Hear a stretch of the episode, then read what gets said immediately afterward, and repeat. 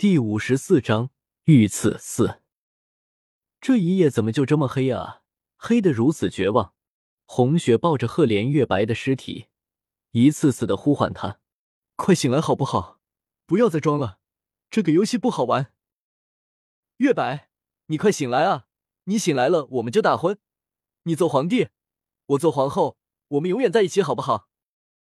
老天啊，为何你要如此残忍？月白，我不要看你的心了。从此以后，我都相信你，你说什么我都信。马车在夜色中疾驰，李相似乎很心急的想去京城，去皇宫，去坐上那把龙椅。马车颠簸很是厉害，也许是磕着一块石头，马上一晃，红雪跌倒了马车壁上，身上滚落一个白色瓷瓶。这是什么东西？红雪捡起瓷瓶细看，忽然想起这是忘忧公子给的仙丹，还说有什么功效来着？起死回生。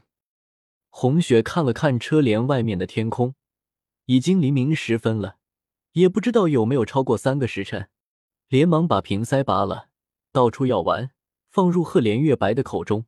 可是他怎么才能咽下去呢？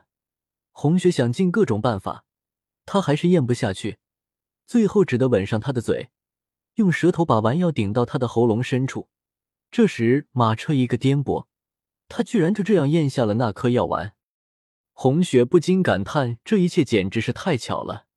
刚好他今天洗了澡，换了衣服，可是看那个瓷瓶可爱，就随手带在了身上。不然赫连月白就真的要与世长辞了。现在只希望没有超过那三个时辰的时间限制，这颗仙药能够发挥出它的效力。果然，在天色大亮的时候，赫连月白醒了过来。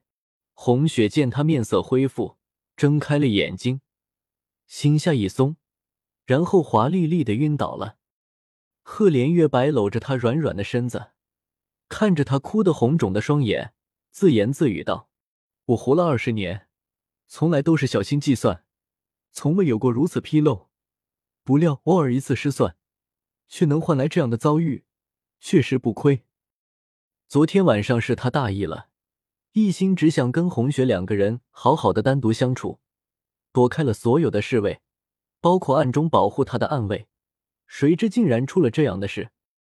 不过这样也好，如若不然，又怎能将李老头一伙一网打尽呢？赫连月白暗暗一笑，从腰带里拿出一样东西，对着天空一按，一朵灿烂的烟花绚烂开放。此烟花显然是特别制造的，白天里看居然也能看得见。不一会儿，一队劲装侍卫包围了马车。李相大笑：“尔等速速让开！你们的小皇帝已经驾崩了，今后尔等就听命于老夫了。”李相，话可不能说的太满了。赫连月白的声音从一个辆马车里传了出来，接着便见他从车厢里一跃而下。虽然仍是那身满是血迹的衣服，可是他本人却完好无损，脸色红润，神采奕奕。你，你不是已经已经？李相满脸疑惑的看着他，明明一个将死之人，为何短短几个时辰之后又生龙活虎了？这个小皇帝太狡猾了，竟然又被他骗了。赫连月白看了眼侍卫们，道：“你们还等什么？”这些黑衣蒙面人要是逃走一个，你们统统不要活了！侍卫们连忙蜂拥而上，制服了李相一伙几个，结结实实的把他们给绑了起来。李相被绑成了个肉粽，躺在地上大笑不止。